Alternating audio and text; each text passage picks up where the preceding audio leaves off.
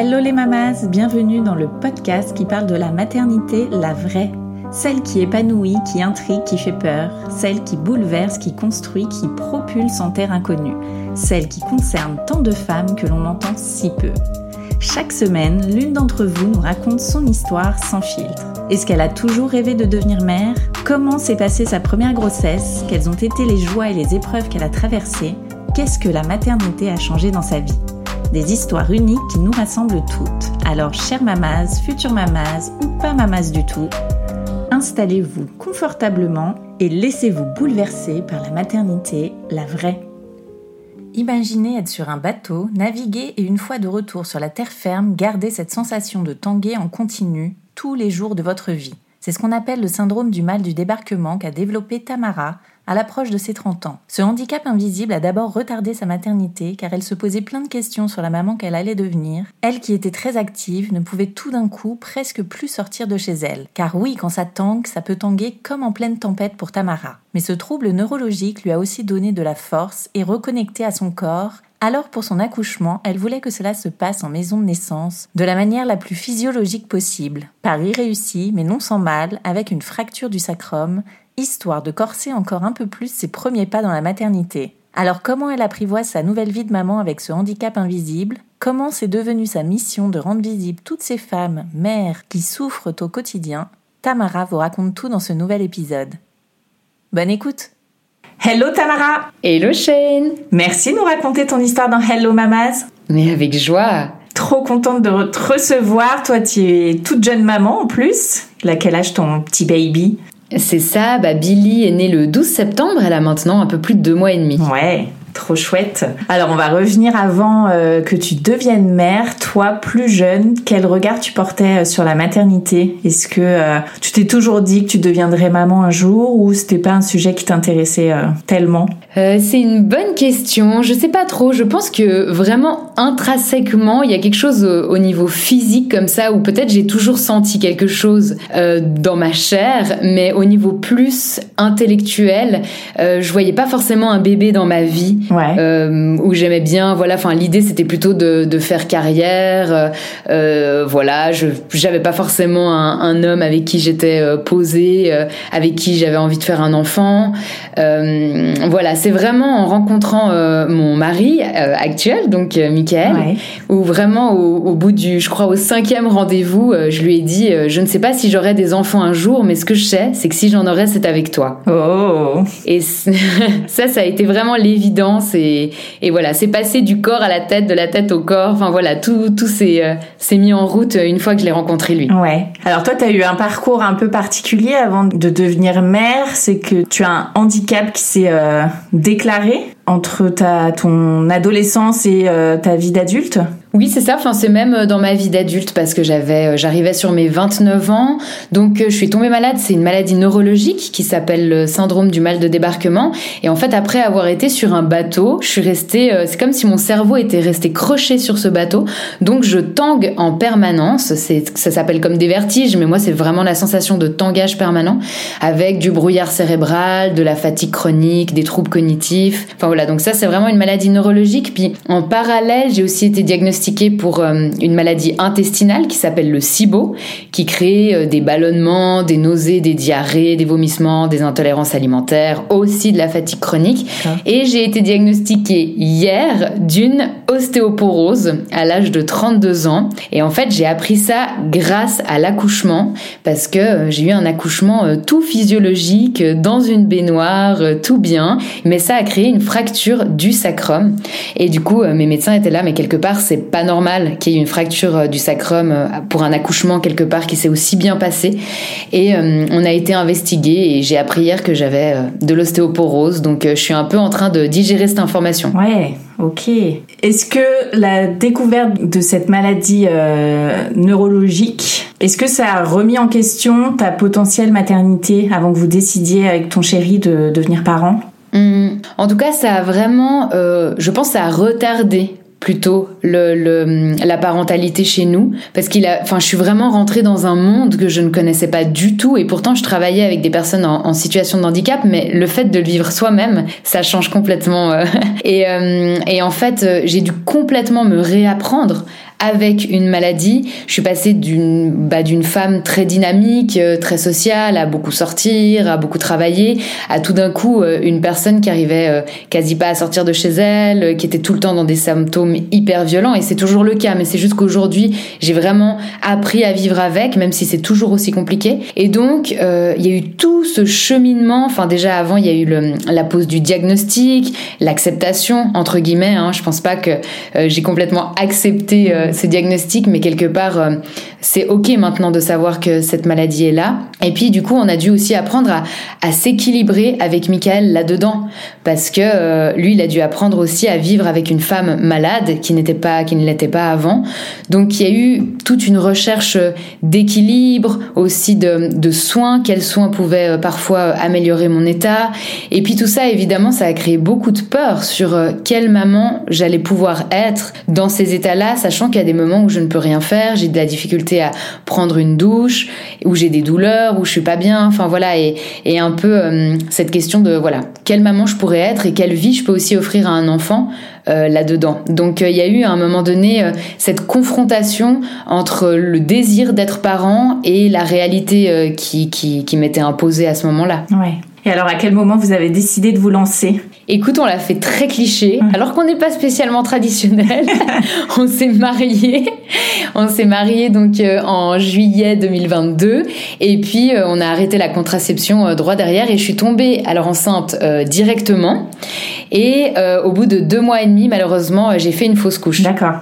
Donc une fausse couche qu'on a qu'on a vraiment vécu, je dirais euh, alors tout le monde vit euh, une fausse couche euh, concrètement, mais on l'a vraiment, elle s'est vraiment matérialisée parce que on a vu donc le foetus sortir dans dans, dans la baignoire. Enfin, on l'a on l'a recueilli, on a été l'enterrer. Donc voilà, on, on, a fait un peu tout un process là autour. C'était notre choix de de l'accueillir de cette manière-là parce qu'on aurait pu choisir de de faire un curtage au moment où on avait vu en fait via une échographie que le cœur ne battait plus.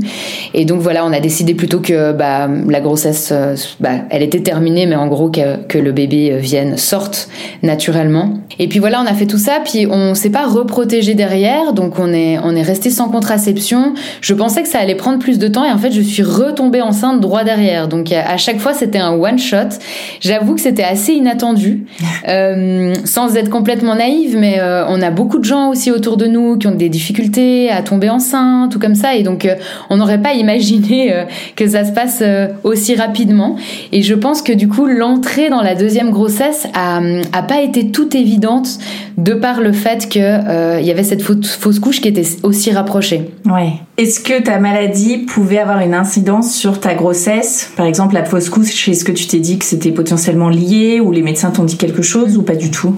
Oui, alors, mais alors pour le coup, plutôt la maladie intestinale, parce qu'elle crée beaucoup de carences. Euh, donc, euh, même si je m'alimente bien, même si je me supplémente en complément alimentaire, j'ai beaucoup de carences euh, nutritionnelles.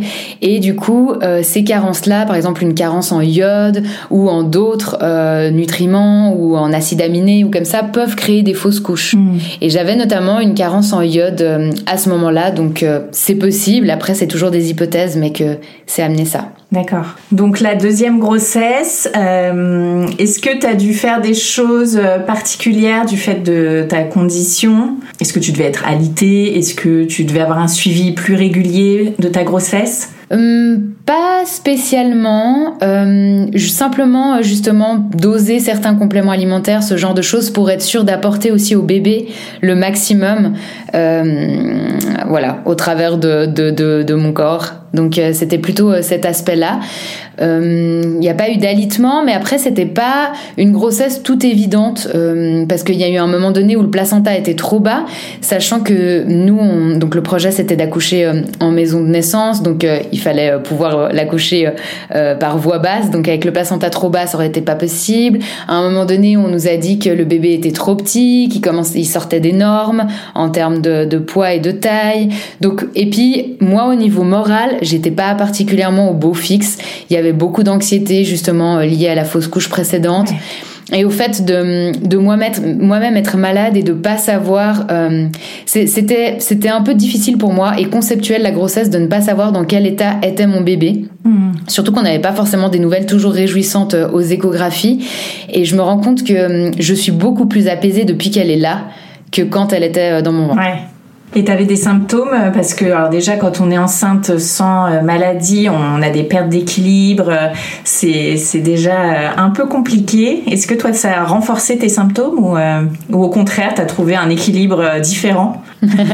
Alors, euh, je dirais que ça a rien changé au niveau des symptômes, c'est-à-dire qu'il y a eu des jours où c'était l'horreur et des jours où c'était plus tranquille, entre guillemets.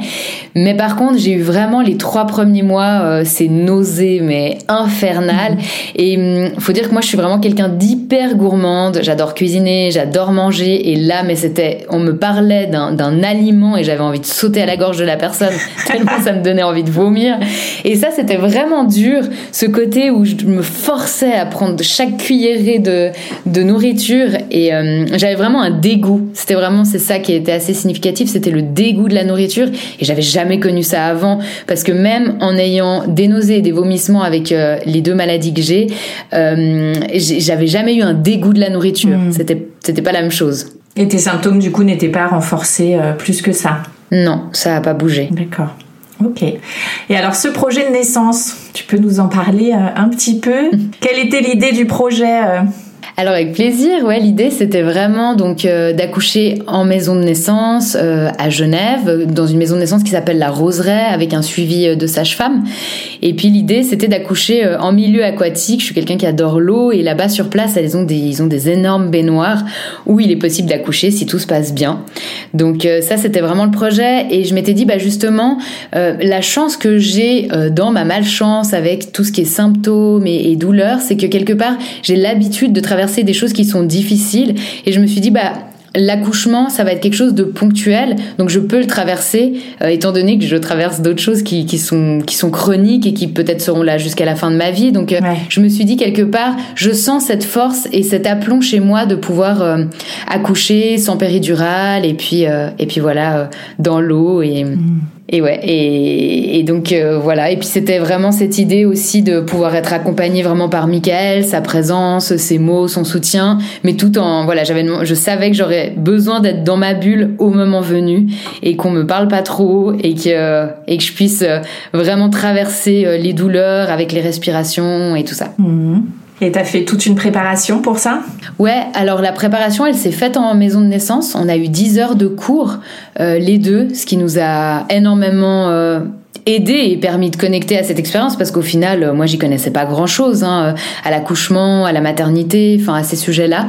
Donc, on a été vraiment bien aiguillés et ça a permis de d'encore plus renforcer cette envie. Mmh. Alors, comment s'est passé le jour J? Alors le jour J, euh, le jour J, donc c'était le, jour du terme, elle n'a pas voulu arriver. Euh, donc euh, le 30 août, jour du terme, et on était ensuite à J plus 13. Et elle n'était toujours pas là. 13 Ils t'ont laissé jusqu'à J plus 13 Oui, alors en Suisse, ils nous laissent jusqu'à J plus 15. Ok. Voilà, et, du coup, on commençait un peu à stresser, évidemment, parce qu'à J plus 15, l'hôpital allait nous appeler pour déclencher le bébé bah, avec de l'ocytocine. Ouais. Euh, cytocine, c'est ça? Je, Tout d'un coup, j'ai un doute sur euh, sur l'hormone. oui, c'est ça. Mais euh, ouais, c'est ça. Et du coup, euh, donc à J plus 13, on, on, dit à la sage-femme, bon bah, qu'est-ce qu'on peut faire là maintenant pour pour que ça se passe? Pas à l'hôpital Et elle nous a donné un de ces merveilleux cocktails qui est donc de l'huile de ricin, champagne et nectar d'abricot. Ok.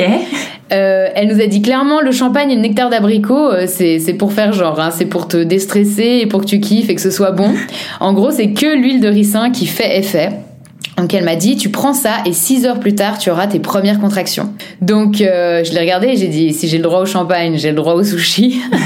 Mais tu vois clairement, à J, plus 13, c'est bon quoi, lâche-toi. Donc euh, là, j'ai dit à Mickaël, ce soir, on était lundi, lundi soir, ce soir c'est l'amour est dans le pré, sushi et champagne, et on envoie du lourd. Et euh, bah ça a pas manqué. J'ai bu ce, ce jus et 3 3 4 heures plus tard, j'ai eu des contractions mais au sommet. Ah ouais. Et en fait, euh, c'était assez perturbant parce que si tu veux justement dans ces cours de préparation à l'accouchement, on nous a énormément briefé sur le fait de pas appeler trop vite la maison de naissance. Oui. Dans cette idée que ça met des heures à venir, surtout chez un premier et que euh, elles vont pas pouvoir faire plus de choses là-bas que chez nous. Hmm. où on est dans un cocon en sécurité et tout ça. Sauf que moi, j'ai vraiment senti que j'étais à mon max, Ouais. à mon max de la de la contraction. Je me suis réveillée d'un coup comme ça. Et donc, euh, Michael appelle une première fois la maison de naissance au bout de, je crois, 20 minutes des contractions. Puis évidemment, la sage-femme, elle dit, ouais, mais c'est c'est un peu tôt, quoi. 20 minutes la première contraction, là, on va rien pouvoir faire. Donc, je fais un bain, j'essaye de me soulager, mais je contracte déjà toutes les 30 secondes. Et c'est l'horreur. Je sors du bain, j'arrive plus à marcher, enfin... Voilà, et, et je sais que j'ai une grande capacité à la douleur, donc je me dis non mais là il faut qu'il il faut qu'il rappelle absolument. Et puis il rappelle, et puis la sage-femme dit bon bah écoutez euh, venez quoi, enfin si si c'est pas possible autrement. Ouais. Et puis euh, et puis là je dis à Michael bah moi en fait je me sens pas euh, d'y aller et que ce soit toi qui conduise. J'ai vraiment besoin que toi tu sois à côté de moi et que je puisse te serrer le bras euh, en y allant. Et donc on a appelé mon père, il était euh, 4 heures du matin, il était dans son camping-car euh, au bord d'une rivière à 15 minutes de là. Et puis on lui a dit bon bah de venir nous amener à la maison de naissance. Et puis il arrive dans dans notre appartement euh, un peu plus tard et puis il arrive vraiment en trombe. Alors comment ça se passe ici? Il paraît que ça commence à contracter, olé olé et tout. Et là je le regarde en mode non non mais en fait là ça va pas le faire. C'est pas la teuf. vraiment et Michael il, il était vraiment là mais chut, vraiment. Et j'étais tellement au plus mal. Ouais. Et lui il était en mode euh, c'est c'est la fête. Ouais, pomper là, Et donc, euh... ah ouais, c'est ça. et puis vraiment trop chou, il nous a amenés et là tout d'un coup, c'était le taximan. Il a rien dit, nous on était derrière, il nous a déposés. il a vu qu'il pouvait pas faire autrement. Et puis. euh, on arrive à la maison de naissance et puis là donc euh, on me pose le monitoring, euh, on regarde et puis je dis là t'as 2 sur 10 donc pas grand chose en vrai. Mm. Donc on est toujours dans cette croyance de euh, ça va pas arriver tout de suite. Et puis en fait là elle me met dans la baignoire et puis je crois que c'était ouais deux deux trois heures max plus tard euh, Billy est arrivé. Hmm. Donc ça a été quand même très rapide entre la première contraction et son arrivée, il y a eu seulement 6 heures. Donc euh, j'ai accouché en 6 heures, donc pour un premier. Donc on se dit vraiment que ce cocktail a été d'une efficacité euh, sans nom. Notez la recette, euh, toute. Et alors, comment t'as vécu cet accouchement sans péridurale, totalement physiologique, dans cet espace aquatique comme tu le désirais? C'était fou. Ouais, c'était fou. Évidemment, c'était dur, je le cache pas. J'ai vraiment souffert, souffert, souffert. J'ai jamais eu aussi mal de ma vie. Euh, je me suis même dit à un moment donné, si tout d'un coup j'avais envie d'un transfert à l'hôpital, ce serait même pas possible tellement j'ai mal en fait. J'ai tellement mal que j'aurais même pas pu sortir de la baignoire et, et bouger et me faire transférer. C'était inenvisageable. Donc vraiment la douleur était immense, mais je connectais vraiment à ces ressources. J'avais fait aussi pendant la grossesse euh, 11 jours de retraite euh, dans le silence, une retraite qui s'appelle Vipassana, où vraiment l'idée c'est de, nommer tout ce qui traverse son corps sans euh, interpréter quoi que ce soit, sans désir, sans aversion, sans partir euh, dans des hypothèses ou des interprétations. Puis j'ai essayé de vraiment faire ça pendant l'accouchement, de me dire ok, là j'ai telle douleur à tel endroit, je sens ci à tel endroit, mais ne pas, ne pas me raconter d'histoire là autour, mais juste nommer ce qui se passait et de respirer. Et c'était horrible, mais c'est quand même passé, quoi. Et ça s'est fait. Et, euh, et Michael a été merveilleux. Il était vraiment dans cette posture de de pas trop dire, de pas non plus trop soutenir en mode méga coach, ça aurait pas passé.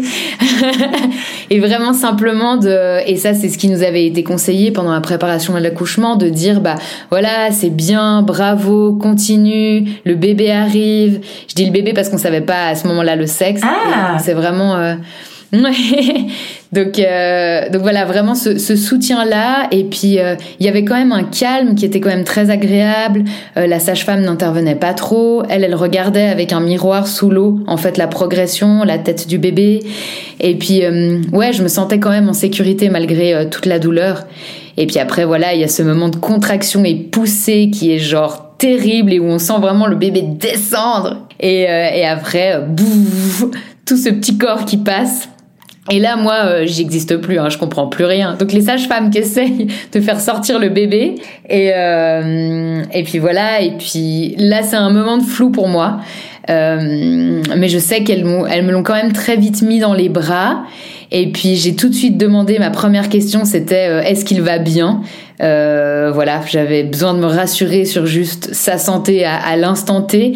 Et puis elles m'ont tout de suite dit il va très bien. Et puis euh, et voilà, il y a eu beaucoup, beaucoup d'émotions à ce moment-là en l'ayant dans les bras. Puis au bout de quelques minutes, j'ai dit, mais c'est, quoi comme sexe Et puis, elles m'ont dit, bah regarde. Et j'ai dit, oh, un garçon Parce que j'étais persuadée que c'était un garçon toute la grossesse. Et puis, euh, elle dit, mais non, mais regarde plus bas. ah, une fille En fait, je regardais le cordon ombilical. Donc, euh, vraiment shooté. Et puis là, elles, elles l'ont vite mis en peau à peau euh, avec Michael. Elles ont coupé le cordon. Elles l'ont mis en, en, peau à peau avec Michael parce que lui ne voulait pas couper le cordon. Et puis, euh, et moi, j'ai dû très vite sortir parce qu'en fait, j'ai fait une hémorragie. J'ai perdu le double de sang que la norme. Ah. Et euh, fallait ensuite sortir le placenta. Et puis, en, en sortant aussi le placenta, j'étais très grise. Elles m'ont dit c'est pas ok. Donc, c'est à ce moment-là, en fait, qu'elles m'ont envoyé de l'ocytocine et euh, ça a fait sortir des énormes caillots de sang, euh, mais de la taille de betterave. Ah. Et, euh, et, là, j'ai repris mes couleurs droit derrière. Et en fait, euh, voilà, il y avait des caillots qui étaient, qui étaient coincés. Et puis, euh, et puis ensuite, ça s'est tout bien passé. Elles m'ont recousu et ce qui a été très beau, parce que j'ai une déchirure type 2. Et ce qui était super beau, c'est que pendant qu'elle me recousait, euh, Billy prenait sa première tétée. Donc en fait, il y, avait, vraiment cet aspect où je sentais pas que je me faisais opérer. J'étais dans ce moment magique. Donc j'ai trouvé ça très beau qu'elles allient les deux quelque part au même moment. Hmm. Et est-ce que tu as eu des symptômes de ta maladie pendant, toute, euh, pendant tout cet accouchement, pendant les contractions? Est-ce que c'était quelque chose à gérer en plus ou c'était complètement effacé?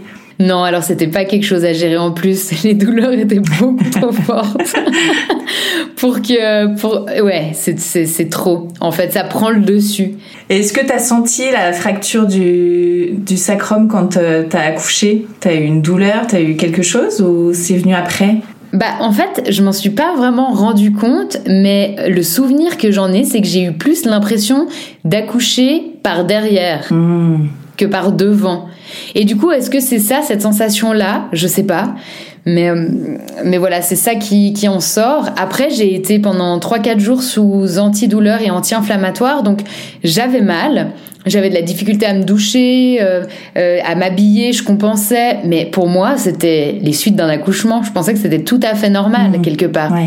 En fait, c'est en rentrant chez moi, au fur et à mesure, euh, parce que je posais le pied par terre, mais je me rendais compte que j'avais vraiment mal et à un moment donné, j'arrivais plus à poser le pied. Et là, euh, j'ai une sage-femme, enfin voilà, vraiment super, qui a commencé à investiguer, gynécologue aussi. On a fait, euh, on a fait un IRM et puis c'est là où on a vu qu'il y avait une fracture. Et la médecin qui m'a fait l'IRM est venue tout de suite vers moi et elle a dit mais mais qu'est-ce qui s'est passé? Enfin, vous êtes tombé pendant l'accouchement ou comme ça ou avant ou après? Je dis non, pas du tout. Elle dit parce que c'est du jamais vu. En fait. Ah ouais? Ouais. Et alors, il faut faire quoi dans ces cas-là? Ça se reforme tout seul ou tu dois être opéré? Ouais, la fracture, c'est vraiment euh, non, c'est l'immobilisation. Donc euh, donc voilà, c'était pas c'était pas terrible pour moi qui ai vraiment toujours besoin d'avoir un corps assez en mouvement avec des douleurs qui se cristallisent vite.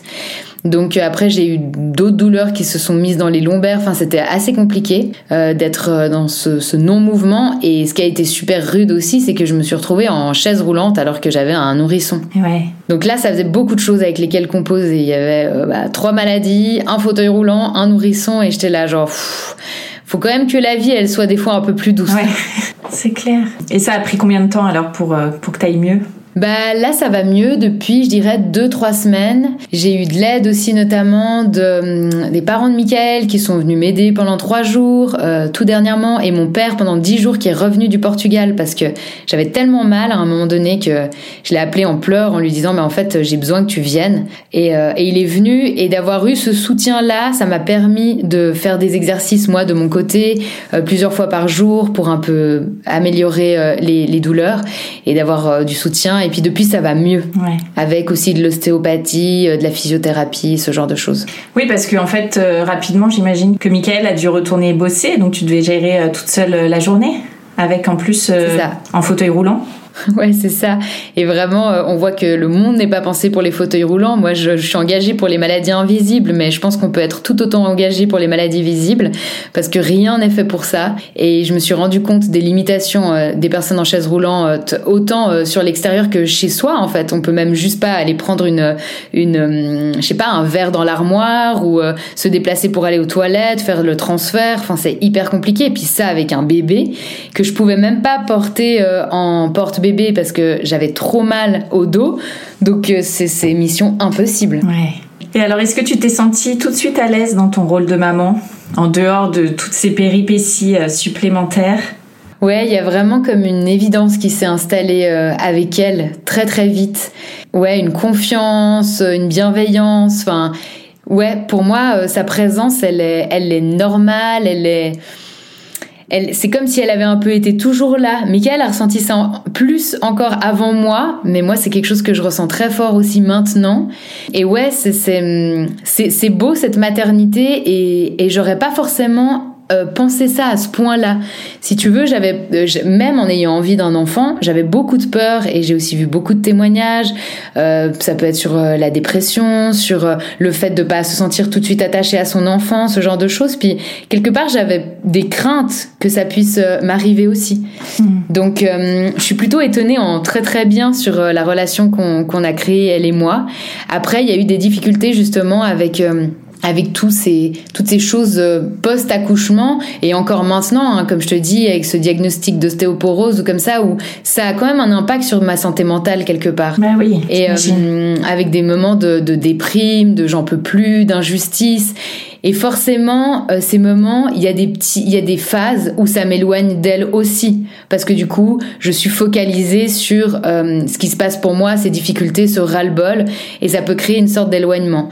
Et en même temps, euh, bah, en parallèle, il y a quand même une relation qui est très très forte et, et je suis vraiment euh, ouais, surprise en bien de voir tout le plaisir que j'ai à, à, créer avec elle, à jouer. Moi, je pensais que j'allais m'ennuyer au possible à jouer avec un bébé.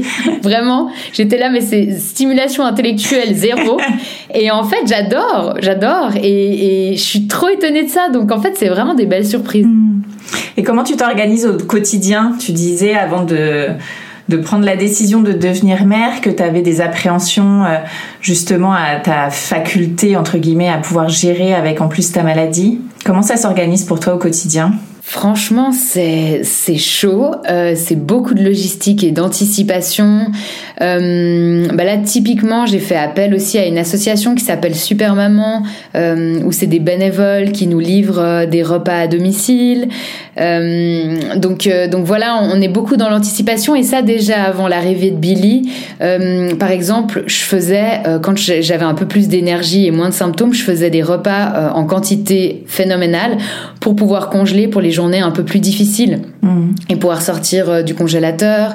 Euh, voilà, on a besoin quand même d'une aide au ménage, ce genre de choses. Enfin, il y a, y a beaucoup de, enfin, il y a beaucoup besoin d'une aide extérieure en fait. Et euh, ça, c'est, je dirais, une des difficultés pour moi, qui suis quelqu'un de très indépendante, de, de sentir qu'il y a un besoin d'autrui à ce point-là. Euh, heureusement, Michael est un homme absolument extraordinaire, avec qui les tâches sont complètement euh, égal, qui cuisine, qui fait le ménage, qui est très présent pour Billy. Donc, euh, donc voilà, mais je me dis toujours, c'est, une chance inouïe en fait euh, d'avoir un partenaire euh, aussi présent dans cette situation de maladie et de parentalité. Mais voilà, c'est un peu c'est de nouveau, c'est un peu toujours trouver un équilibre. J'ai justement besoin de faire beaucoup de sport pour euh, pour euh, stabiliser les symptômes et tout ça. Donc euh, quand on a un nourrisson, c'est pas évident. Toi-même, tu sais de, de pouvoir aller faire du sport ou ce genre de truc, d'avoir des temps pour soi. Donc c'est à chaque fois demander à Michael est-ce que là t'es ok que je me fasse 30 minutes de session? Est-ce que t'es ok de rester seule avec elle là pour l'instant? Ou toi aussi t'as un truc à faire parce que lui il est indépendant. Donc c'est un peu ce côté où bah des fois il est plus présent à la maison mais il travaille et donc moi je le vois à la maison, donc je me dis ok cool, il va pouvoir s'occuper de Billy à ce moment-là, mais en fait lui il est en train de d'écrire des mails pour le boulot. Enfin, c'est beaucoup de réajustements et heureusement on communique énormément, mais on doit souvent justement se repositionner sur euh, nos besoins à chacun et qu'est-ce qui est ok, pas ok pour l'autre, euh, voilà. Parce que toi, tes symptômes, c'est en continu ou c'est des symptômes qui débarquent à des moments où tu peux les appréhender un petit peu? Alors ils sont en continu, par contre ils sont plus ou moins forts. Ce que j'explique souvent, euh, qui est assez euh, explicite pour des personnes qui n'ont pas ça, c'est que je suis soit en basse, moyenne ou haute mer en termes de sensation de tangage. Donc quand je suis en basse mer, bah évidemment il y a plus de choses possibles qui sont possibles et imaginables. Quand je suis en haute mer, c'est la catastrophe. Faut imaginer par exemple faire à manger dans une cabine de bateau avec un bateau qui est en haute mer et il y a tout qui tangue, donc mmh. tout devient compliqué. Même aller aux toilettes, enfin tout devient compliqué à ce moment-là. Ça veut pas dire que c'est impossible à faire, mais c'est très dur. Et donc euh, ça change, euh, ça change sans cesse au fil des jours, au fil des heures, au fil des saisons. Voilà. Et tu sais quand la tempête arrive, par exemple, si t'as ta fille dans les bras, euh, voilà, est-ce que ça peut être un, danger potentiel ou, ou tu, tu, sais quand la tempête arrive? Alors c'est pas forcément un danger potentiel parce que j'ai je sais maintenant, j'ai appris à vivre avec ça, j'ai réussi à trouver l'équilibre. Donc c'est vraiment, c'est affreux à vivre, mais c'est pas forcément un danger mm. euh, pour l'extérieur. Par contre, j'ai aménagé des choses un peu euh, style euh, ergothérapie. Donc par exemple, au lieu de la changer sur sa table de change, j'ai cette desserte que je peux que je peux prendre un peu partout euh, sur roulette dans la maison. Et comme ça je peux la changer sur le canapé plutôt qu'être debout où c'est un peu difficile avec euh, la sensation de tangage. Donc je peux le faire assise. Donc euh, il y a des choses comme ça qu'on qu'on aménage pour que ce soit plus simple. Et tu les vois arriver les tempêtes? Enfin comment ça se passe concrètement? Non, je les vois pas arriver sauf c'est dans l'autre sens. Par exemple, je vois arriver les changements de température, une semaine avant, par exemple, avant que la neige tombe à 1000 mètres ou ce genre de choses, je commence à tanguer de l'horreur. Et donc, euh, et donc je dis, ah, là, il va y avoir un gros changement en termes de météo.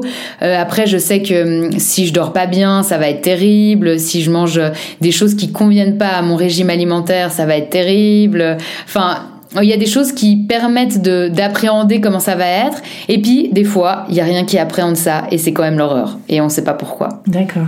Ok. Et ça t'est déjà arrivé d'allaiter et d'avoir euh, les symptômes en même temps? Ouais, bien sûr, ouais. tout le temps. Tout le temps, ouais. Comment tu gères dans ces cas-là? Bah, j'accueille. ouais, j'accueille. Ouais. Parce que ça fait pas si longtemps que tu, enfin même si pour toi ça doit te paraître, j'imagine, une éternité, mais que que tu as euh, cette maladie finalement. Et là maintenant c'est tout récent aussi, euh, tu découvres la maternité, donc les deux ensemble, ça doit être assez intense. Ouais, c'est vraiment intense. Et mais quelque part, ce que je trouve assez beau, c'est que Billy me donne vraiment un élan de vie immense. Mm. Et donc, euh, même si c'est tout aussi intense, il y a quelque chose. Ouais, il y a, y a, y a une, une, vibration. J'ai pas envie de passer pour euh, une personne trop perchée en disant ça, mais il y a vraiment une, une, une énergie qu'elle me transmet qui est hyper belle. Enfin, ouais, je, le vois comme un élan de vie. C'est-à-dire que, ouais, ça a beau être horrible, je la regarde et je connecte à son sourire et je suis là genre, mais waouh, quoi. Enfin, je suis quand même à la bonne place et c'est merveilleux de la regarder. Et en fait, elle me ramène tellement à l'instant présent c'est ça qui est merveilleux mm. avec ces bébés et ces enfants, c'est que c'est l'instant présent et du coup, euh, je pars pas trop en cacahuète dans ma tête parce que c'est souvent ça qui est dur. Quand les symptômes sont trop durs, et eh ben on part complètement en cacahuète. On est là, mais j'en peux plus. Mais comment je vais faire pour vivre avec ça? Enfin, ça, ça, ça amène beaucoup d'anxiété et de déprime. Et elle, elle enlève un peu cette part-là. Mm. Et tu as un traitement pour ça? C'est est-ce qu'il est possible que ça s'en aille comme c'est euh, comme c'est venu ou pas du tout? Alors, il euh, n'y a aucun traitement qui a fonctionné chez moi. J'ai fait de la physiothérapie vestibulaire, j'ai tenté les antidépresseurs, enfin plein de choses différentes. Il n'y a rien qui a agi, mais par contre, je fais une méthode à, à quelques kilomètres de chez moi qui s'appelle la méthode Kertan qui agit sur le système nerveux, mais c'est une méthode qui dure 4 ans et euh, c'est pour vraiment renforcer le système nerveux. Et du coup, ça, ça peut à long terme m'amener des améliorations. Mais là, j'ai dû faire un stop avec euh, avec la grossesse et puis euh, avec le, tout simplement le postpartum. Et je me réjouis vraiment de reprendre ça une fois que Billy va commencer la crèche, donc d'ici deux mois et demi. Et, et voilà, à voir si à terme ça peut amener des améliorations. Ouais. Est-ce que tu sais si c'est héréditaire ou pas?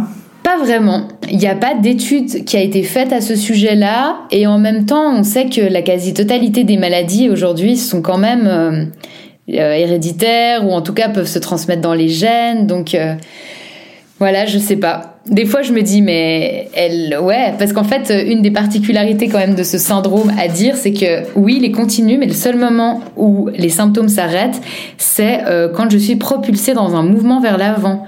Par exemple, en voiture, en train, à vélo. Ah, d'accord. Et puis des fois, voilà, c'est ça, c'est son petit, c'est sa petite caractéristique. Et euh, des fois, quand, euh, quand Billy euh, est pas bien et qu'on la met dans le mouvement et qu'elle se calme, on se dit mais est-ce qu'elle a le mal de débarquement elle aussi? Alors qu'au final, il y a plein d'enfants qui se calment quand ils sont dans le mouvement. mais évidemment, je peux pas m'empêcher de faire un parallèle. ouais, tu m'étonnes. Est-ce que tu as rencontré d'autres femmes ou d'autres mères qui ont le, le même syndrome que toi? Ouais, Ouais, j'en ai rencontré notamment grâce euh, au forum, grâce à mon compte Instagram. Enfin, il y a vraiment ce, ce côté où c'est des petites communautés qui se créent et puis euh, où on peut vraiment échanger euh, là autour. Mm. Mm. Et alors, qu'est-ce qui t'a donné justement envie de créer un compte sur les, le handicap invisible? Les handicaps invisibles d'ailleurs alors, euh, je dirais que la, la, la, source toute première, c'est que je suis passée à Ça commence aujourd'hui sur euh, les maladies rares. Je crois que c'était ça le sujet, j'ai même un doute, mais je crois que c'était maladies rares. Ouais. Et puis en fait, euh, on était trois témoignants. Les deux autres témoignants avaient des maladies rares qui se voyaient physiquement. Et puis moi pas. Et euh, l'émission a du coup beaucoup plus porté sur leur témoignage à eux que sur le mien. Hmm. En fait, je suis ressortie en me disant, c'est fou, on est dans une société où on va toujours plus apporter de crédit à, euh, aux choses qui se voient en fait de l'extérieur. Et euh, partant de ce postulat-là, je me suis dit, mais en fait, je suis pas très ok avec cette, cette idée-là. Donc je sais qu'il y a plein d'autres personnes qui portent des, handicaps invisibles et j'ai du coup envie de, pouvoir créer un podcast là-dessus et donner la parole à ces gens parce qu'au final, c'est notre parole, elle n'est pas, euh, elle est pas du tout portée dans, dans notre société et qu'on est souvent sujet à des, préjugés ou des clichés ou de voilà, on nous dit souvent mais t'as pas l'air malade ou mais t'es trop jeune pour être malade et en fait, ça crée une une double difficulté. Il y a un peu, euh, à la fois, faut composer avec la maladie et les symptômes, et aussi avec le fait qu'on est remis en question, qu'on n'est pas cru dans ce qu'on vit. Et je trouve que ça apporte une double peine entre guillemets. Donc c'est parti de là. Donc j'étais dans le train du retour de Paris euh, pour Genève et j'ai dit à, à Mickaël, mais j'ai envie de créer un podcast. Et puis en fait, lui, il est dans le monde de la musique et du son et il m'a dit, mais c'est parti quoi. Euh, on fait ça ensemble, on monte ça ensemble. Et donc euh, c'est comme ça que ça s'est fait. Et puis bah, j'ai très très vite eu des témoignants et c'est pas difficile à en trouver parce que en faisant un peu des recherches statistiques, j'ai vu qu'en Suisse et en France, on est quasi 40% des personnes adultes à vivre avec des maladies chroniques.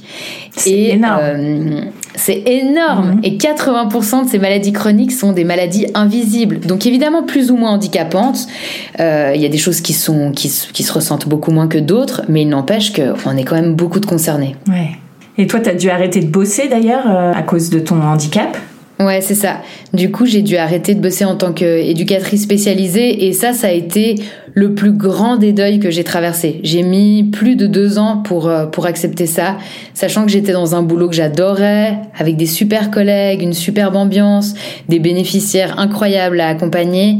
Et ça, ça a été vraiment dur parce que pour moi, le travail, ça a toujours été... Euh, peut-être un des domaines, je dirais, les plus importants de ma vie, vraiment. Mm. Et euh, avec des parents aussi qui ont toujours beaucoup, enfin, qui ont toujours travaillé à 100%, qui étaient très investis dans leur boulot. Donc, euh, pour moi, il y avait aussi au niveau de l'éducation que j'avais reçue quelque chose qui était très ancré là-dedans. Bah, alors maintenant, tu as ton podcast, donc ça, c'est chouette parce que ça fait ton projet euh, à toi. Est-ce que mm. tu as d'autres projets par rapport à, au handicap invisible ou à ta carrière professionnelle? Est-ce qu'il y a des options qui s'ouvrent à toi ou, ou non? Alors du coup, bah, j'ai aussi écrit un livre euh, qui s'appelle euh, Ma maman vit avec une maladie invisible, mais moi je la vois. Donc c'est un livre pour les enfants, mais qui au final accompagne aussi souvent les grands, il semblerait. Euh, pour, euh, pour que les parents puissent nommer aux enfants les différents états qu'ils peuvent traverser en vivant avec une maladie et quelque part qu'importe laquelle, que ce soit euh, un trouble borderline, une dépression, une sclérose en plaques, enfin voilà, ça peut être vraiment très très varié. Et du coup, donc il y a déjà eu ce premier livre qui pour moi était hyper important à écrire sous deux regards. Il y avait le regard à la fois de la, de la petite fille que j'ai été parce que j'ai vécu avec une maman malade et j'aurais voulu à cette époque-là avoir des outils pour pouvoir nommer et traverser ça. Mhm. Et j'étais au final que dans des émotions que, que avec qui je pouvais, enfin, je pouvais en parler à personne et voilà, qui étaient au final hyper euh, masquées et que j'ai gardé pour moi. C'était la même maladie que toi? Non, pas du tout. Euh, c'est un trouble psy. D'accord. Et donc, euh, et donc voilà, donc il y avait ce besoin-là d'écrire en tant que la petite fille, et il y avait le besoin d'écrire en tant que la future mère, parce qu'à ce moment-là, euh, Billy n'était pas encore conçue. Et vraiment cette idée de me dire, mais en fait, si je fais des enfants, j'ai envie de pouvoir leur apporter cet outil et de surtout pas leur cacher quelque chose qu'ils vont remarquer au final, parce que c'est des êtres d'une sensibilité immense. Donc, donc voilà, voilà, il y a eu ce livre qui est sorti avec la atelier euh, La Belle Étoile comme maison d'édition qui ont fait les petits illustrés de l'intimité. J'ai écrit un deuxième livre qui sera en cours euh, d'illustration euh, prochainement sur un enfant du coup qui vit avec une maladie invisible. Et puis à côté de ça, bah, on a créé une association sur les maladies invisibles où il y aura tous mes podcasts et la possibilité d'avoir des groupes de parole, différentes différentes ressources de professionnels, euh, enfin voilà, vraiment quelque chose où on, peut retrouver des outils et des solutions en tant que malade chronique et invisible. Donc euh, ça, ça va paraître euh, au mois de janvier 2024. Oh, elle s'appelle comment cette association? Bah, les invisibles, sans surprise. ouais, donc maintenant c'est devenu un peu ta mission de vie d'aider et de, de, faire en sorte d'être plus visible justement dans la société. Oui, parce que cette visibilité, elle peut apporter beaucoup de choses sur tellement d'aspects, et notamment le domaine professionnel où les gens souvent, euh, voilà, s'ils se plaignent de migraines ou d'autres douleurs ou de problématiques, on va, on va souvent dire mais cette personne elle exagère. Euh. Enfin, il y, a peu de compréhension au final et peu d'aménagement pour les personnes malades et je pense que c'est important que la société elle s'adapte aussi de plus en plus et qu'elle enfin que ça devienne une société plus inclusive. Mmh. Et alors, qu'est-ce que ça a changé pour toi, euh, la maternité? Ouh, c'est une question vaste. Je vais commencer par te dire que ça m'a connecté à, à l'enfant euh, que j'ai pu être aussi. Mhm. Il y a eu cette part-là, euh, ce côté. Je, en fait, je, ne saurais même pas comment l'expliquer, mais je pense que ça, il y a eu un bout où ça a réparé des choses chez moi justement de, de des choses dont j'ai pu souffrir dans l'enfance, justement un peu de ce que je disais avant, dans le fait de pas nommer euh, euh, la maladie parentale et ce genre de choses. Ça a créé un ancrage aussi, euh, quelque chose où elle me, justement, elle me donne cette force, cette force d'avancer encore plus, cet élan. Donc, il y a, hum, il y a une sorte de solidité qui s'est créée. Euh, qui s'est amenée chez moi. Je me sens plus en confiance. C'est, elle, elle, elle, représente tout énormément pour nous actuellement et, et pour toujours. Donc ouais, c'est, encore. Je pense que c'est encore assez dur de répondre pour moi à cette question euh, alors qu'on est encore aux prémices de cette euh, de cette maternité. Peut-être avec le recul, j'arriverai plus à y répondre. Mhm. Mais euh, je pense que ce que je peux dire, c'est qu'elle m'a connectée à la douceur, vraiment. Euh, cette part de moi que je ne connaissais pas de pouvoir être douce vraiment avec euh, ce petit être et euh, de pouvoir être créative aussi d'amener de la créativité de, de, de justement pouvoir jouer avec lui raconter plein de choses rire parce qu'elle rit déjà à, à, deux mois et demi mais à plus pouvoir elle est hyper communicative et du coup, euh, et aussi, comme je te disais avant, euh, cette connexion à l'instant présent, j'ai beau méditer depuis 7 ans, il n'y a rien qui me connecte plus euh, à cet instant présent que, que sa présence à elle. Hmm. Est-ce que ton handicap, ça t'a aussi reconnecté à ton corps? Parce que tu bah, as fait tout cet accouchement physiologique, tu parlais d'avoir fait une retraite aussi silencieuse. Est-ce que ça a transformé aussi ton, ta connexion à ton corps? Ouais, complètement. En fait, euh, j'étais, j'ai toute ma vie, j'étais dans ma tête tout le temps, tout le temps, tout le temps, euh, toujours dans le cérébral. Euh, alors le corps, oui, je faisais du sport, mais pour faire du sport, mais c'était pas une connexion au corps. C'était juste répondre à un dictat et c'est tout. Et, et c'est vrai que bah, j'ai commencé à faire euh, à faire du yoga. Bon, c'était même avant euh, la maladie, mais disons que la maladie a vraiment permis à ce que je fasse du yoga euh, quotidiennement, à voilà être dans de la encore plus de méditation, de respiration, à revenir à mes sensations. Et, et à aimer ce corps au final, même dans ses difficultés et à l'accompagner dans ce qu'il traverse. Et ça a été évidemment euh, tout un chemin, parce qu'au départ, euh, quand on tombe malade, on le déteste son corps qui est défaillant. Euh, on a juste envie qu'il retrouve euh, sa norme, entre guillemets. Et donc ça a été ouais, vraiment un apprentissage de, de connexion à lui, à ses sensations, et d'être hyper à l'écoute de ce qu'il vit pour pouvoir aussi faire en sorte de pas empirer les choses. Ouais. Et quel conseil tu pourrais donner à une femme qui a un handicap invisible et qui pourrait avoir des doutes aussi sur euh, une future maternité? Euh, Je dirais une des premières choses, c'est vraiment d'être entourée. Et quelque part, euh, qu'importe par qui c'est, tant que c'est quelqu'un avec qui on a extrêmement confiance et qui est et qui est proche mais ça peut être ses propres parents ça peut être son conjoint ça peut être des amis très présents enfin vraiment de, de sentir qu'on est entouré et pas seul, parce qu'il peut y avoir des, des, des, phases où on se sent quand même isolé ou dans un sentiment de solitude, euh, aussi quand ça s'accumule avec la fatigue. Donc euh, voilà, ou par exemple euh, faire appel justement euh, à une association comme j'ai fait pour avoir un soutien, d'oser dire, oser nommer comme j'ai nommé à mon père, mais là j'ai besoin que tu reviennes du Portugal. J'aurais jamais pensé faire un appel à l'aide pareil. Et en fait, quelque part, je me dis, je l'ai fait pour moi, mais je l'ai surtout fait aussi pour ma fille, pour la protéger, pour la protéger de mon état, enfin, toutes ces choses-là.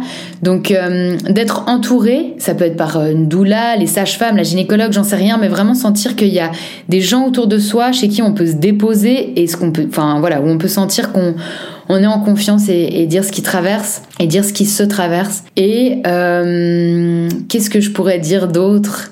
Euh, évidemment d'avoir euh, gardé le plus possible son hygiène de vie qu'on connaît par rapport à, à la maladie. Donc, euh, est-ce que c'est d'essayer de, dormir au maximum? Je sais que ça paraît complètement paradoxal quand on vient d'être parent parce que le sommeil est complètement euh, Mais voilà, c'est justement, est-ce que je peux demander à quelqu'un de venir à la maison et moi faire une sieste? Est-ce que on peut se relayer avec mon conjoint, ma conjointe? Enfin, vraiment ces aspects-là. Est-ce que c'est j'ai besoin de sessions justement de faire des exercices? Donc essayer de garder un minimum, même un strict minimum de sa routine qui fait du bien et de son hygiène de vie. Euh, et de ces temps de ouais des temps de pause quand même parce que c'est vraiment intense quand même d'avoir un bébé et d'essayer de voir si on peut continuer un peu ses soins euh, à côté ces soins qui soulagent donc voilà, euh, je dirais qu'il y, y, a ces choses-là qui sont quand même importantes. De pas naviguer seul en fait. Il y a des aides de l'État. Alors toi, tu en Suisse, mais euh, est-ce que tu as des aides par rapport à, ton handicap? Ouais, moi j'ai une reconnaissance, euh, donc ça s'appelle euh, l'allocation invalidité. Donc j'ai été euh, considérée comme invalide, inapte au travail, et du coup euh, j'ai une aide de l'État par rapport à ça. Il y en a aussi en France, je crois qu'en France c'est au travers de la MDPH. Euh, après, je sais pas en Belgique ou comme ça, mais en tout cas, ouais, il y a eu cette reconnaissance avec une aide. Alors évidemment, euh, elle est moindre par rapport au, salaire que j'avais euh, avant, donc ça, ça peut mettre dans une sorte de précarité quand même. Donc voilà, ça, on a dû repenser évidemment la vie complètement différemment avec avec peu d'argent, mais ça se passe quand même.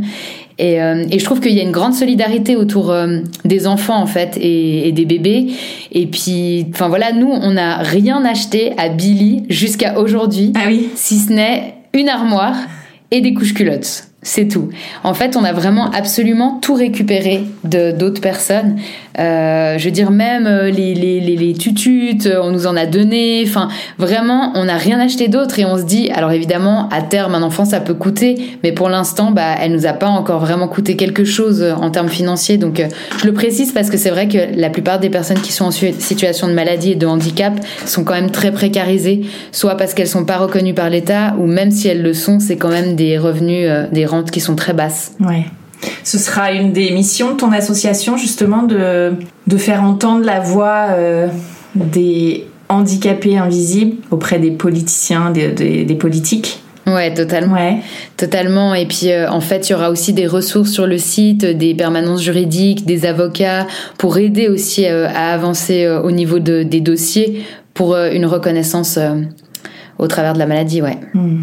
Eh bien, on va passer aux petites questions de fin d'épisode. Oui. C'est quoi pour toi être une maman genevoise? Alors, être une maman genevoise, c'est être une maman qui n'a plus envie de vivre à Genève. Ah ouais? Pourquoi? Écoute, ça devient trop la ville, ça devient trop dense.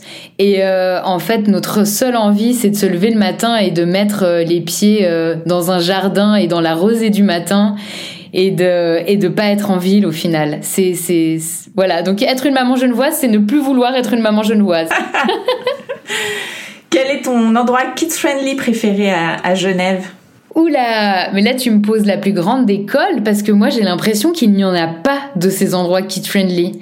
C'est ça hum, vraiment je ça m'a marqué ça. Je j'en ai pas vu. Alors après je suis quelqu'un qui sort pas beaucoup justement du fait des symptômes, mais euh, je me souviens que quand j'ai fait le vernissage de mon livre, alors que j'avais pas encore d'enfant, euh, je l'ai fait dans un endroit qui s'appelle la Jonquille que j'adore, qui a été euh, ouvert par euh, un de mes super amis. Et en fait, euh, j'avais proposé pendant ce vernissage qu'il y ait euh, des jeux pour enfants et un espace pour enfants. Et du coup, ça a amené énormément de personnes, mais des personnes que j'aurais jamais pensé qu'ils viennent, des anciens collègues, des potes pas vus depuis 15 ans, des choses comme ça. Et en fait, j'ai su qu'ils étaient venus parce que il y avait euh, le moyen de venir avec euh, ses enfants. Et, c'est là où je me suis dit, mais c'est quand même fou. Enfin, je veux dire, euh, on est tellement à en avoir. Comment c'est possible encore que là aussi, il y a un manque d'inclusion. Il y a, il y a quelque chose qui me dépasse. Et quels sont tes projets rien que pour toi et ce prévu en famille? Mm-hmm. C'est vrai que j'aurais dû m'y préparer à ces questions parce que je le connais par cœur, ton podcast, mais je m'y suis pas du tout préparée. Je suis venue comme un cheveu sous la soupe. Euh, mes projets rien que pour moi euh, et en famille. Je vais commencer par en famille et justement, euh, c'est comme je disais, je pense que c'est trouver un lieu ressource pour vivre auprès de la nature. Vraiment, je le ressens très très très très fort. Et mes projets pour moi, bonne question. C'est vrai qu'on les met vraiment en parenthèse hein, quand on devient quand on devient maman. c'est d'écrire un livre pour adultes quand je dis ça, euh, c'est pas un livre érotique. c'est simplement en opposition avec les livres pour enfants. Why not, clairement? Mais c'est en opposition avec les livres pour enfants que j'ai déjà écrits. Sur la thématique du handicap invisible? C'est ça, mais qui soit vraiment euh, un outil et un témoignage pour, euh, pour d'autres personnes qui, soient, qui, qui vivent les mêmes situations. Merci beaucoup Tamara. Merci à toi Shane. Voilà les mamas, c'est un épisode qui s'achève. Merci pour votre écoute. On se retrouve dès mardi prochain pour découvrir une nouvelle histoire qui parle de la maternité, la vraie. En attendant, n'hésitez pas à mettre 5 étoiles et un avis sur votre application de podcast préférée et rejoignez la communauté Hello Mamas sur Instagram. À très vite!